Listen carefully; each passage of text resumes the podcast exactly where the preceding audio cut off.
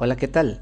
Les habla el nutriólogo Luis Miguel de Nutrilízate. El día de hoy haremos un pequeño podcast acerca de las dietas en las instituciones hospitalarias. Esto derivado de eh, un análisis del siguiente paper o artículo de revisión, el siguiente review que tiene el mismo nombre del podcast, dietas, dietas en las instituciones hospitalarias y que usted puede em, encontrarlo disponible en la página de ese cielo. El artículo eh, está disponible también en la versión online en Medisan, volumen 16, número 10, Santiago de Cuba, en, eh, en la publicación de octubre 2012. Como les decía, el artículo se llama Dietas en las instituciones hospitalarias. El resumen es el siguiente. La dietoterapia es la rama de la terapéutica médica en la que los alimentos y sus nutrientes se emplean con fines curativos en personas que padecen alguna enfermedad. Sí. Em, en este tipo, en este artículo, pues van a presentarse algunas de las causas de iatrogenia debido a las dietas inadecuadas em, indicadas en los hospitales, las cuales afectan la recuperación del paciente. Entre los principales aspectos que determinan dicho efecto adverso producido por esta terapia se destacan la no uniformidad de las indicaciones de las dietas médicas en las, salas de, en las salas de hospitalización y la falta de conocimientos actualizados en algunos profesionales de la atención secundaria de salud, quienes orientan un régimen de alimentación desacorde con las necesidades del afectado, ¿no? Es básicamente lo que se va a abordar en este podcast. Eh, el término iatrogenia que se, se maneja eh, bueno, es importante primero describir qué cosa es si usted no lo sabe. La iatrogenia es un, daño, es un daño no deseado ni buscado en la salud, que es causado o provocado como efecto secundario inevitable por un acto médico legítimo y avalado, destinado, destinado a curar o mejorar una patología determinada deriva de la palabra iatrogénesis que tiene por significado literal provocado por el médico o sanador, ¿no? Puede ser una droga, un medicamento, un procedimiento médico o quirúrgico recetado o realizado por algún profesional vinculado a las ciencias de la salud, ya sea médico, terapeuta, psicólogo, farmacéutico, nutricionista, enfermero, eh, etc. Efectuados dentro de em, una indicación correcta, llevados a cabo con pericia, prudencia y diligencia. ¿Verdad? Algunos ejemplos son la flebitis postcatéter, ¿no? Que es la inflamación de la pared de la vena, ¿sí? Te ponen este, un, te hacen cateterismo y pues te da flebitis, no es inflamación de la vena, ¿sí? Este, eh, infección urinaria leve después de colocar una sonda vesical, eh, flebitis de las piernas después de la extirpación de un apéndice gangrenado, ¿no? Eh, etcétera, ¿no? Entonces hay diferentes tipos de iatrogenias, ¿no? Entonces evidentemente hay iatrogenias en las instituciones hospitalarias debido a errores en la prescripción y en el manejo de dietas. Vamos a ver este, qué hay en nuestra introducción de nuestro paper.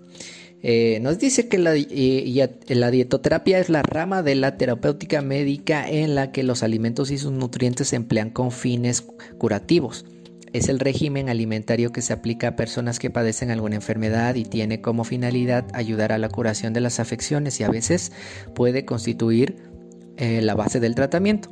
Cada eh, hospital evidentemente pues debe de tener un, un funcionamiento eh, eh, de apoyo nutricional correcto y debe de indicar pues, los elementos de la dietoterapia en función a la práctica clínica, el cual estará formado por un equipo multidisciplinario e interactivo que posibilite el hecho de que el apoyo alimentario, nutricional y metabólico de los pacientes permita una orientación sistemática integrada.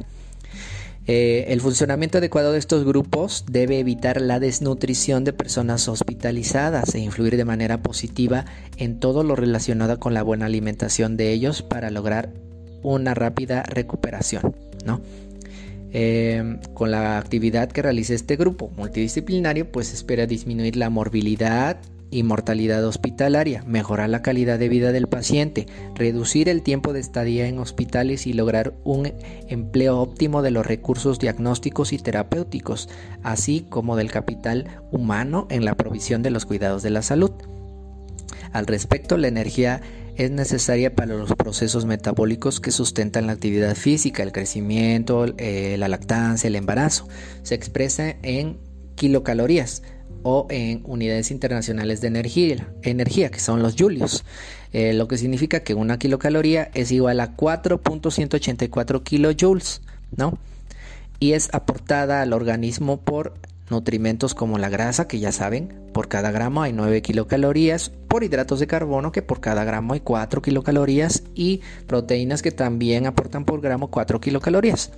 No se deben contemplar como tal porque se debe utilizar para la preparación y formación de los tejidos.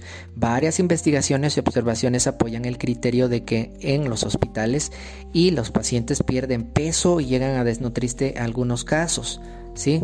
La desnutrición hospitalaria es elevada, por lo que la valoración sistemática del estado nutricional contribuye a identificar a los pacientes en tal estado o riesgo de estarlo, de modo que se puede realizar una intervención alimentaria nutricional para disminuir eh, eh, la morbilidad y la mortalidad. ¿sí? Y quiero hacer una pequeña pausa para me, eh, recordar una pequeña experiencia que tuve, o, o más bien varias experiencias que he tenido dentro de la práctica clínica.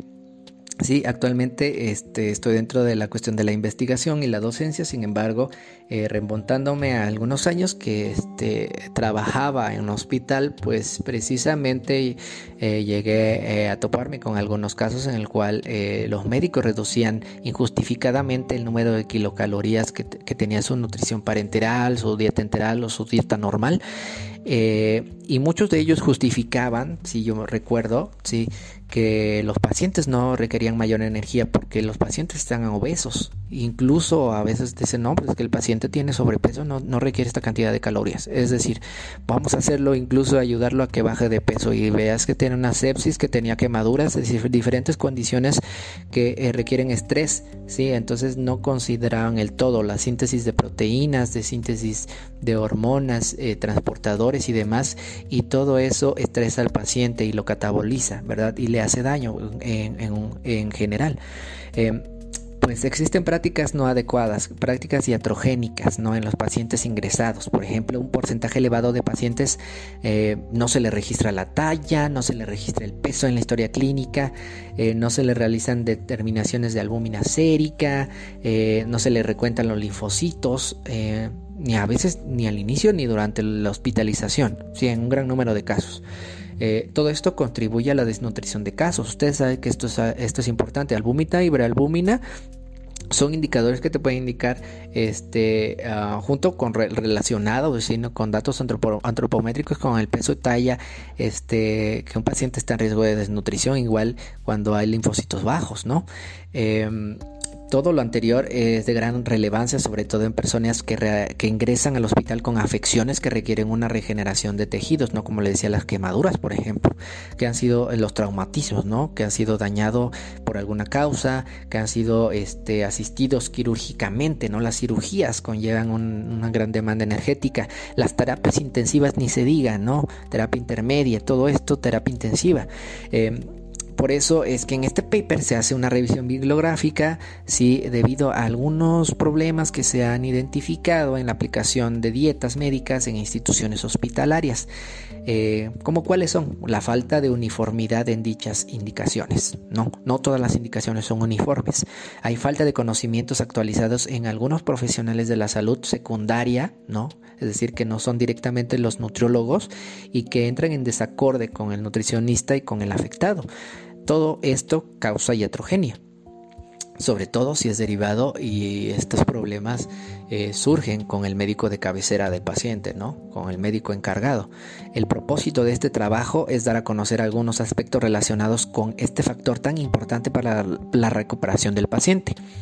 Dietas y sus indicaciones médicas. Bien, la dieta general hospitalaria ha sido valorada para aplicarla en el adulto eh, que no necesita modificaciones dietéticas específicas, eh, cuyo aporte estimado pues eh, depende de cada país, ¿no? Eh, por ejemplo, este, por mencionar rápido, ¿no? en Cuba es por ejemplo de entre 2.000 a 2.500 kilocalorías por día, en México de 2.000 kilocalorías, así va variando, no, dependiendo del país y también de cada institución, ¿no? Algunas instituciones utilizan 4.100 a 4.300 kilocalorías debido a determinadas características, ¿no? Eh, un poco de historia. En una investigación eh, efectuada en el Hospital Universitario eh, de Valdesilla en Madrid, se estudió el estado nutricional, el ingreso de 620 pacientes en salas de medicina interna y cirugías generales, cirugía general, durante los meses de diciembre de 1999 a marzo del 2000 y se obtuvo malnutrición moderada o sospecha de malnutrición en 20% de estos hospitalizados y malnutrición grave en 18.2 con mayor incidencia en el área de medicina interna. De hecho, la malnutrición se evidenció sobre todo por la pérdida de peso superior al 5% y la disminución de grasa subcutánea y masa muscular. Además, hubo limitación funcional para realizar la actividad normal. De los afectados, 40.8 presentó cambios en la ingesta dietética y entre los síntomas gastrointestinales que se asociaron, la anorexia afectó 37.7% del, grupo estudiado. La malnutrición se relaciona más frecuentemente con las enfermedades infecciosas y los aparatos circulatorio y digestivo. ¿sí? Otro estudio. Va. Un estudio de 147 ancianos hospitalizados en el Hospital Universitario General Calixto García para determinar su estado eh, alimentario nutricional, eh, valorar el porcentaje de pérdida de peso y, evaluar la alimentación previa al ingreso reveló que a medida que aumentaba la edad empeoraba el estado nutricional. Todos los pacientes tuvieron pérdida de peso y los que estaban desnutridos presentaron un mayor porcentaje. Se concluyó que la alimentación mm, de eh, la población pues no era adecuada y era necesario eh, prestar mayor atención a este grupo eh, poblacional. Sí, cabe este, mencionar que en muchos de los hospitales, inclusive teniendo herramientas de cribaje como la herramienta común que es la valoración subjetiva, ¿no? No realicen este tipo de test a los pacientes, incluso aún teniéndolos. Entonces esto es bastante grave, ¿no? Y así hay muchos ejemplos más eh, que se mencionan en este eh, paper, ¿no?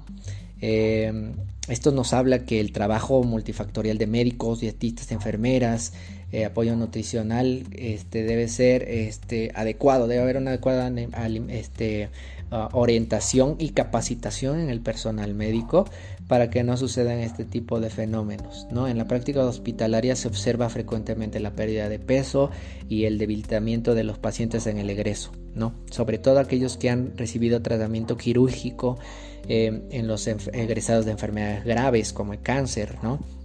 lo cual puede relacionarse con un fallo en la calidad de atención médica desde el punto de vista alimentario y no funcionamiento adecuado del grupo de apoyo este, nutricional. ¿No?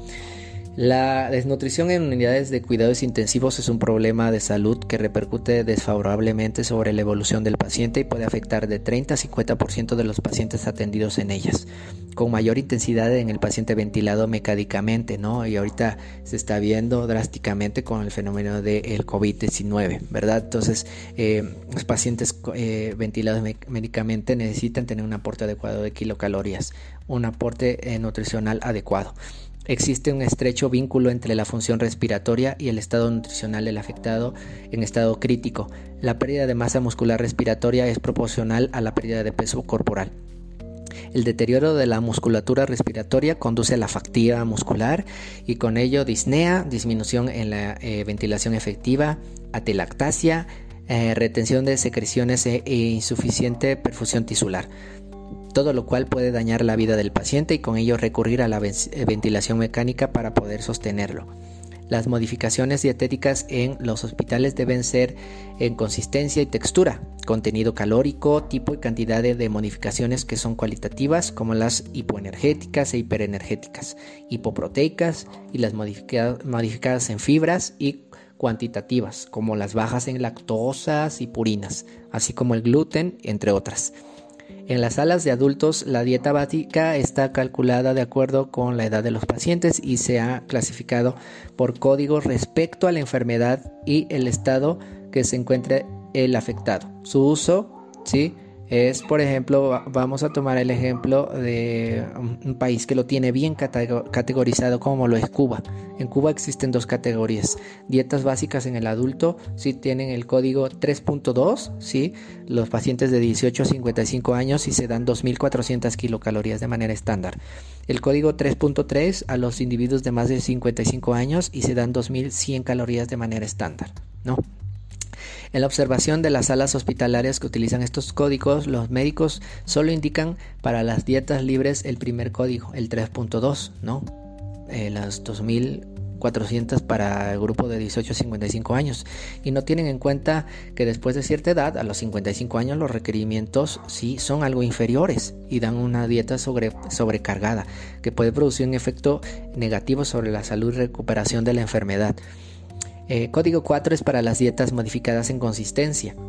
Por lo tanto, la 4.1 es la dieta líquida em, eh, de líquidos claros o líquidos ligeros, que son periodos preoperatorios, se usan periodos preoperatorios y posoperatorios en afecciones agudas, en estados inflamatorios del tubo digestivo, cuando se tiene dificultad para tragar o no se puede hacer una transición a los líquidos completos.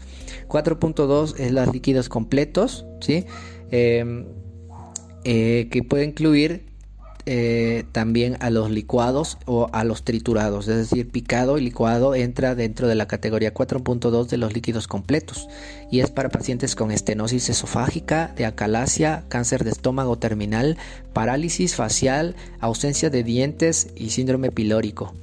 4.3 la blanda completa que es para convalecencias prolongadas, gastritis, dispepsias, dolores abdominales, periodo posoperatorio, dificultad para masticar sin dientes, colicitopatías, diverticulitis, entre otras. La dieta blanda en residuos o semilíquida es la del código 4.4 y es para paso intermedio posoperatorio, malabsorción, operaciones gástricas, úlceras pépticas, colitis ulcerativa, colon irritable, dificultad para masticar o deglutir. El código 5 lo tienen las dietas modificadas en calorías. La 5.1 es la hipoenergética de 1200 kilocalorías. El código 5.2 dieta hipoenergética de 1500 kilocalorías. Código 5.3 dieta hipoenergética de 1800 kilocalorías, indicada en personas obesas y en el caso de las mujeres se excluye el embarazo, obviamente, ¿verdad? Em, es evidente que tenemos que tomar en cuenta estas eh, consideraciones, sobre todo cuando hay alteraciones en el metabolismo que evolucionan con sobrepeso y obesidad, porque la obesidad es una verdadera epidemia y en estos casos sí podríamos considerar las dietas hipoenergéticas. Esto a expensa de situaciones de estrés, cirugías y demás que puedan hacer que el paciente mismo pueda exigir una mayor cantidad de energía, como les decía al principio del podcast. Em, habitualmente se observa que los obesos que ingresan por otras causas que no sean obesidad no se les indican dietas hipocalóricas, evidentemente por el estrés a veces que conlleva. Em, eso se tiene que juzgar de manera individual. Dietas hipercalóricas tienen el código 5.4, la hiperenergética de 2.900 kilocalorías y 5.5 la hiperenergética de 3.000 kilocalorías. Eh, indicadas en la desnutrición proteico-calórica, el hipertiroidismo, la actividad muscular acentuada, la anorexia nerviosa, la fiebre prolongada, el paciente en estado crítico y los traumatismos. Dietas modificadas en proteínas tienen el código 6. Incluyen la dieta hipoproteica con el código 6.1, hiperproteica con el código 6.2, baja en gluten con el código 6.3. Pobres en purinas, las dietas hipoproteicas contienen de 0.5 a 0.6 gramos por kilogramo de peso al día de proteínas o pueden ser de 0.35 gramos por kilogramo de peso al día de alto valor biológico y conllevan a restringir también el, el potasio y el sodio. Se indican ante los siguientes acontecimientos. Cuando hay insuficiencia hepática, como coma hepático, insuficiencia renal crónica sin tratamiento dialítico y los modelos más utilizados son de 15, 30 y 50 gramos de proteínas al día, 50% de origen animal. Dietas hiperproteicas. pueden tener consecuencias metabólicas negativas en diversos sistemas y órganos de la economía. Se consumen generalmente en exceso, lamentablemente también cuando se está enfermo y pueden provocar alteraciones en el, metabolismo hidroelectrolítico y ácido básico en el metabolismo óseo, en la función renal, en la función endocrina, las alteraciones de crecimiento en la niñez, el riesgo aumentado de urolitiasis, osteoporosis y obesidad en etapas posteriores de la vida. Recordemos que Hipócrates dijo hace varios siglos, cuanto más enfermo está un organismo, menos lo debes llenar de impurezas. Estas dietas producen en el intestino sustancias cancerígenas. Se necesita una mayor utilización de energía para el metabolismo. El proceso digestivo y metabólico de las proteínas es el, más, el que, el que más oxígeno necesita. Es el de mayor efecto termogénico postprandial, ¿no? Por ejemplo, el consumo de carnes, ¿no? ¿Cuánto tiempo te tarda metabolizar las carnes, hacer tu digestión de carnes? Pues provoca una menor afluencia de oxígeno al cerebro, ¿sí? Algo, eh, altos niveles de colesterol y grasas saturadas y propician un aumento de ácido úrico y desarrollo de gota, ¿no? De hiperuricemia. Sin embargo, se conoce que varios pacientes ingresan con cierto grado de desnutrición y por esta causa y otras es necesario su uso. En un estudio para conocer la proporción de fallecimientos ocurridos por una causa diferente a la que motivó la admisión al servicio de medicina interna del Hospital Naval Almirante Neff y la proporción de ellos que estuvo relacionado con algún procedimiento, se observó que el 17.8% de los afectados ingresaron desnutridos al hospital. Por estos motivos es necesario considerar la dieta hiperproteica y utilizarla ¿sí? de manera cuidadosa. Síndrome, en síndrome, por ejemplo, en condiciones precisas, en desnutrición de energético proteínica, obviamente sí. En síndrome nefrótico, si hay uremia con tratamiento dialítico, se, incrementan las proteínas de 1.5 a 2 gramos por kilogramo de peso. Durante procesos de fiebre, es decir, procesos febriles, también cuando hay quemaduras graves, cuando hay hepatopatías, pero que no haya encefalopatía, ¿sí? con colitis ulcerativa, cuando hay eh, convalescencia quirúrgica y enfermedades prolongadas, cuando hay estados infecciosos, cuando hay puérperas y gestantes con riesgo, cuando hay enfermedades hematológicas, cuando hay neuropatías, cuando hay secuelas de tratamientos oncológicos en el tratamiento de SIDA, sobre todo cuando hay síndrome de desgaste, cuando hay politraumatismos, eh, pacientes politraumatizados, cuando hay cáncer, ¿no? Que es lo que mencionaba. Y recordar que los alimentos más acidogénicos son las proteínas de origen animal como carnes, aves, pescados, lácteos, particularmente el queso y los huevos, las harinas refinadas y azúcar y las grasas. Los alimentos que más bases eh, aportan son los vegetales. Ahora, las dietas bajas en purinas. Para los pacientes con hiperuricemia o gota se debe evitar primero el ayuno prolongado, mantener un peso adecuado, ingerir abundante agua. Eh, esto va a ir directamente con un cálculo, ¿no? Aproximadamente eh, de 2 a 3 este, litros por día. Sí, se puede este, dar la indicación, como lo es en la urolitiasis, de consumir un, 2 em, mililitros de agua por cada kilocaloría eh, que le corresponda a su gasto energético total. Se debe eh, evitar el alcohol en todas sus formas y disminuir la ingesta de alimentos ricos en purinas, tales como carnes, específicamente de órganos como el hígado, del riñón y las mollejas, ¿no? las vísceras, aves y pescados. Eh, los alimentos ricos en purinas eh, se sustituyen en la dieta por productos lácteos, huevos y proteínas de origen vegetal. Eh, carne y pescado se deben de ver limitados una porción, sí, o de dos onzas, dos veces por semana. Leches, quesos y huevos también. Eh, cereales, excepto la avena. Eh, frutas y vegetales, sí, excepto la espinaca. grasas y azúcares limitados, ¿no? En la dieta de restricción de purinas es de escasa utilidad, salvo en sujetos con una franca ingesta hiperproteica. Esta está empleada de forma estricta, contribuirá si la empleamos, perdón, de forma estricta, va a contribuir en el mejor de los casos a reducir aproximadamente entre 1 a 1.5 miligramos sobre del cilitro de la uricemia. En caso de sobrepeso debe recordar eh, las dietas muy estrictas, menos de 1500 kilocalorías, tienen un efecto hiperuricemiante. Dietas modificadas en grasas tienen el código 7, 7.1 de 1200 kilocalorías, 7.2 de 1500, 7.3 de 1800 y 7.4 de 2400 kilocalorías. Y son indicadas en obesidad, colecistitis, enfermedades pancreáticas y hematocelulares. Ictero obstructivo grave, estratorrea idiopática, cirrosis hepática, hiperlipoproteinemia, psoriasis, enfermedades cardiovasculares e hipotiroidismo.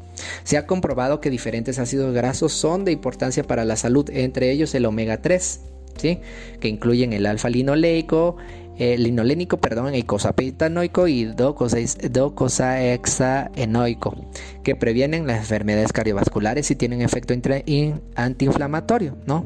El omega 3, no tanto el omega 6, que ya hemos sabido por diferentes estudios que tienen un efecto bilateral, es decir, tanto efectos inflamatorios como inflamatorios, proinflamatorios. Hay un creciente interés en la función, ¿sí? En la prevención de algunos tipos de cáncer, la respuesta inmunitaria, diabetes mellitus y determinados trastornos mentales. Los efectos saludables del consumo de ácidos grasos omega 3 son conocidos y aceptados por la comunidad científica, pero los de omega 6 aún mantienen a los investigadores en controversia por los eh, efectos proinflamatorios que se han descubierto. ¿sí?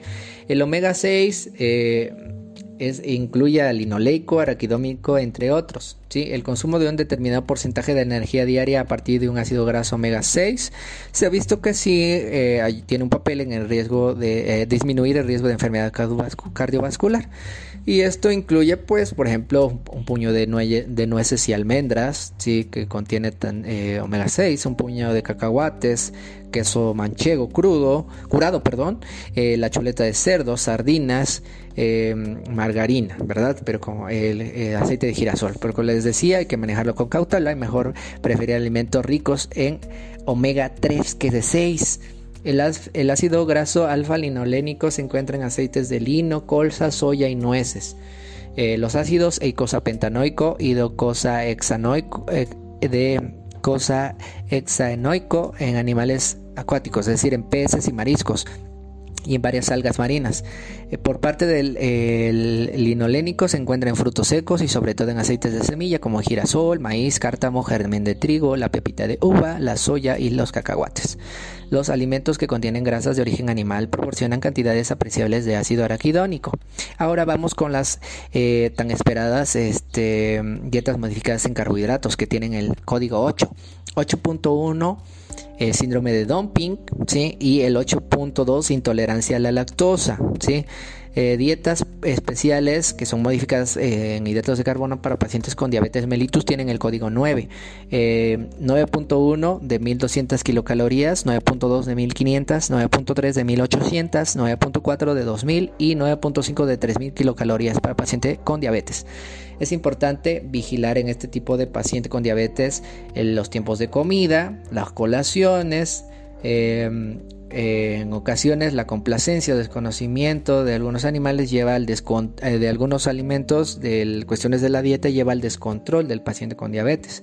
La cantidad de carbohidratos ingerida no es tan importante para el nivel de azúcar en la sangre como lo es la carga glucémica para la comida, a medida que también incluye la rapidez con que el organismo absorbe estos carbohidratos. ¿no? Para calcular la carga glicémica se multiplica la cantidad de carbohidratos en gramos por la porción de índice glicémico de los alimentos dividido por 100.19. Acuérdense que nuestro, en México al menos nuestro sistema de alimentos eh, equivalentes, el SMAE, Sistema Mexicano de Alimentos Equivalentes, tiene información de algunos alimentos con su carga glicémica y su índice glicémico, ¿no?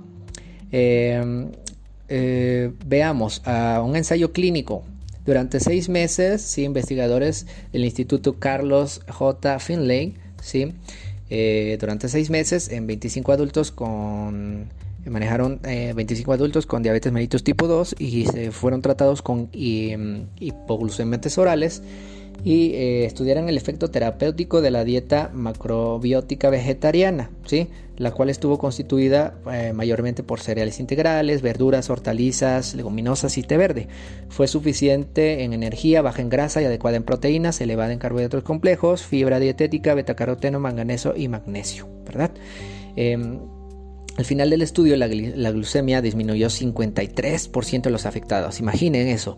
La hemoglobina glucosilada 32%, el colesterol en 21%, los triglicéridos en 43% y la relación colesterol LDL y colesterol HLL en 61%. El peso corporal y, las circunferencias de cintura y cadera disminuyeron significativamente. Se normalizaron los valores de hemoglobina, creatinina, ácido úrico, urea, transaminasa, glutámico, pirúvica, frecuencia cardíaca y tensión arterial.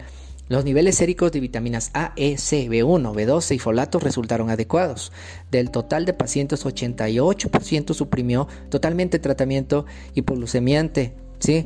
Disminuyó eh, de manera notable los síntomas asociados y mejoraron el bienestar y la calidad de vida.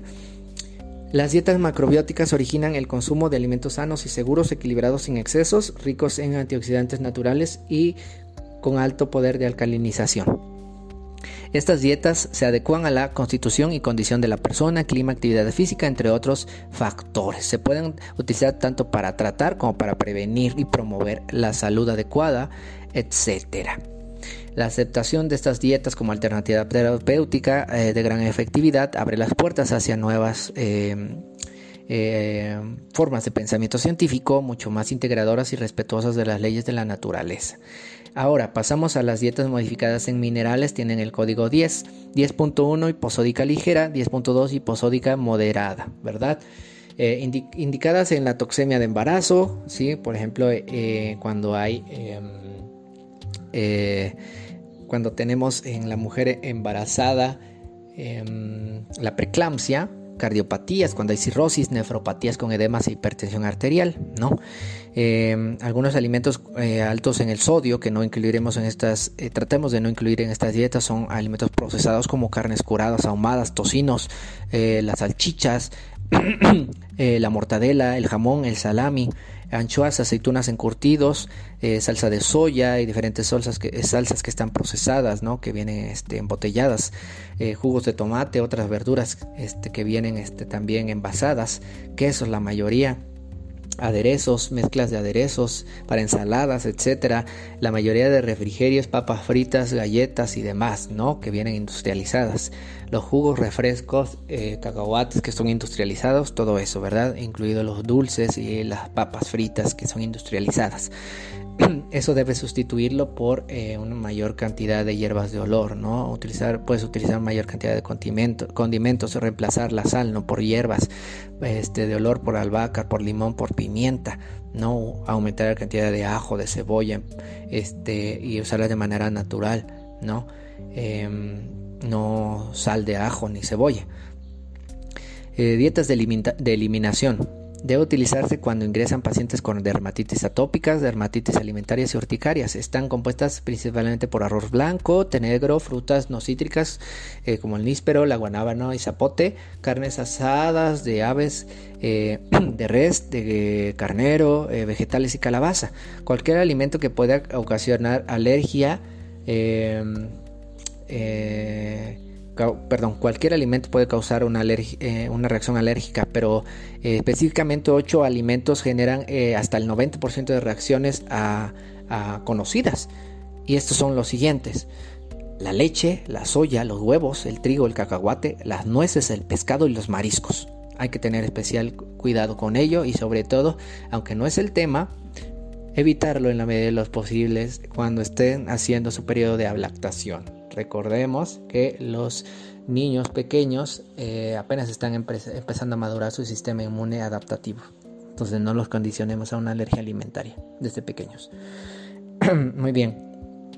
Este, asimismo, podemos eh, incluir este, em, en este tipo de, dietas eh, algunos alimentos que sean endémicos, no dejar fuera la medicina tradicional eh, y eh, siempre y cuando no pongan en riesgo en base a la literatura científica a la condición actual del paciente. Y muy, muy bien, esta fue una leve revisión de las dietas en las instituciones hospitalarias, cómo son, cómo deberían ser y los códigos que se manejan en Cuba y que podrían utilizarse fácilmente aquí. ¿sí? en base ¿sí? a la ingesta diaria de recomendada de 2000 kilocalorías que tenemos aquí en México. Espero que les haya gustado. Pueden este, escuchar y compartir este podcast, ¿sí? disponible en Anchor, en iTunes y eh, también en Spotify. Y también eh, les recuerdo eh, seguir viendo nuestros videos en la plataforma de YouTube como Nutrilízate y buscarnos en nuestras redes sociales igual como Nutrilízate en Facebook, Twitter e Instagram. Muchas gracias. Nos vemos en la próxima.